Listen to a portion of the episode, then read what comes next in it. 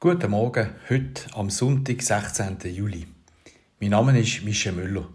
Und wie ich schon die letzten zwei Sonntage erzählt habe, bin ich seit 29 Jahren Pfarrer in Zürich und Killerratspräsident. Heute also am 16. Juli fangen auch in Zürich die Ferien an. Und das ist eine besondere Stimmung in der Stadt. Am Morgen läuten die Kirchenglocken vom Großmünster, vom Fraumünster, vom St. Peter und ein bisschen später auch noch die Predigerkirche und es ist still, außer die Kirchenglocke. Es hat nicht viele Leute, die in die Kirche gehen. Ja, es ist halt Feriensonntag und die Leute sind weg. Irgendjemand in den Bergen oder am Meer. Also, so ist es früher.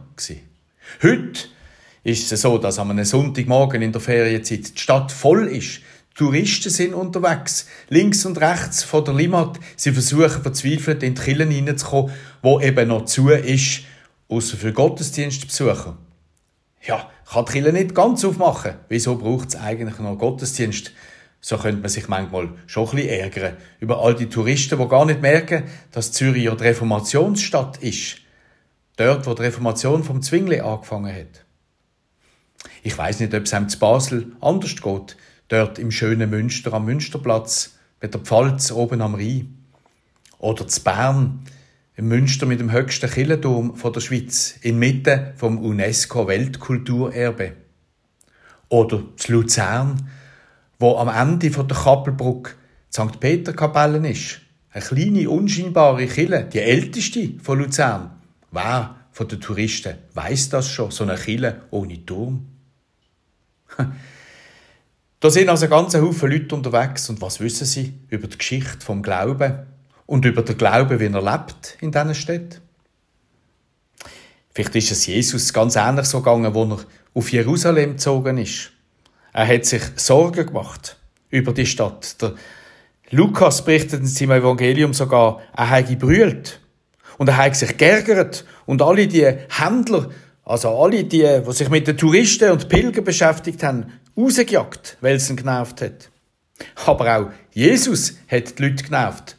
Als er eingezogen ist, haben die Jünger gesungen und gerufen und es hat ein paar Leute gegeben, die gesagt haben, bring doch deine Jünger zum Schweigen.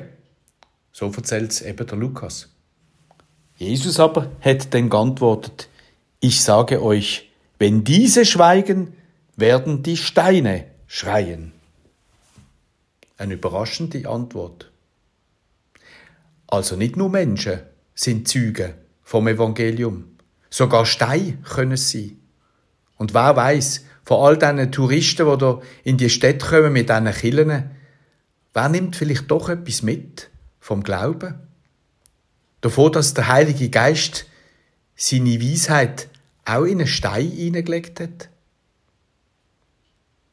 Wir können gelassen sein. Gott findet viele Wege, die Menschen mit dem Glauben zu erreichen. Vielleicht sogar uns. Ich wünsche einen schönen Sonntag.